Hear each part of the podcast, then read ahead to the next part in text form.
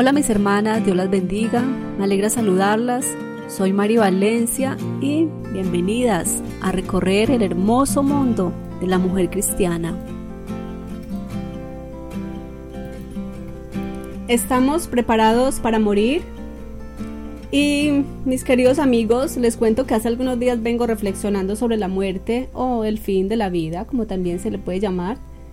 Y la muerte no mira sexo ni edad, mucho menos estrato social.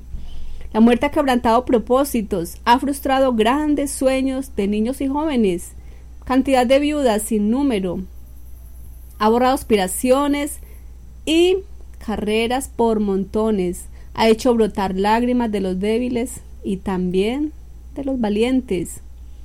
Y el día de la muerte es un día sorpresivamente inevitable pues Eclesiastés 8:8 nos dice, no hay hombre que tenga potestad sobre el espíritu para retener el espíritu, ni potestad sobre el día de la muerte, y no valen armas en tal guerra, ni tal impiedad librará al que la posee.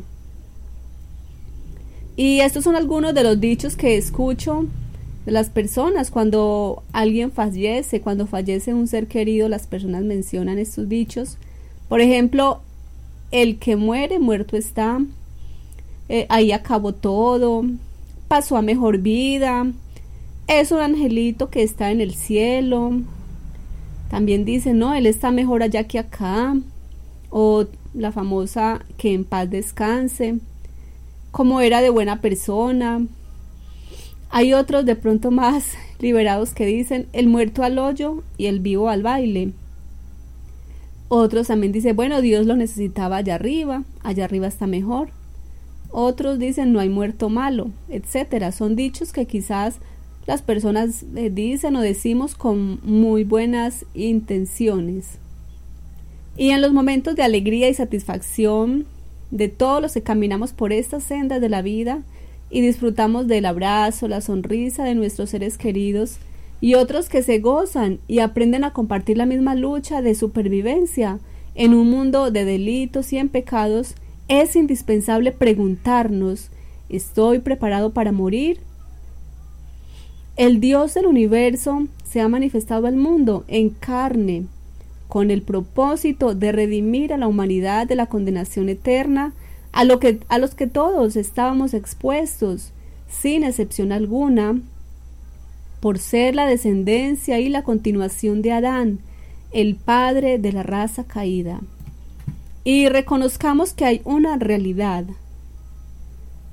Todos nacemos, todos los hombres nacemos con el pecado.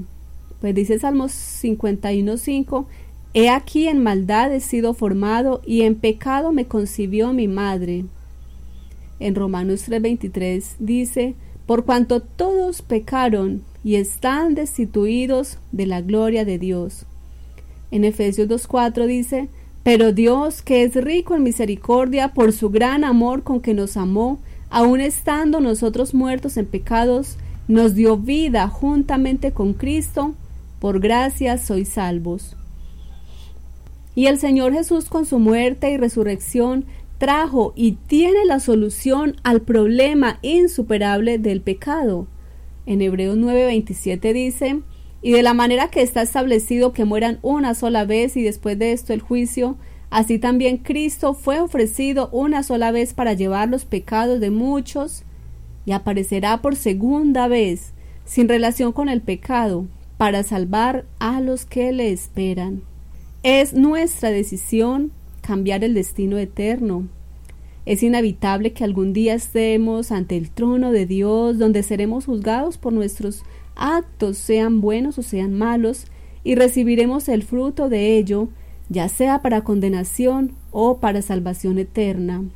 La palabra de Dios en 2 Corintios 5, 10 dice, porque es necesario que todos nosotros comparezcamos ante el tribunal de Cristo, para que cada uno reciba según lo que haya hecho mientras estaba en el cuerpo, sea bueno o sea malo. Y si no te sientes preparado, aún estás a tiempo de hacerlo. Estudia la palabra y conoce sus instrucciones y el plan de salvación que Cristo ideó para nosotros. Cree y obedece al Evangelio y serás salvo. Dice la palabra del Señor, al que ordenare su camino le mostraré la salvación de Dios.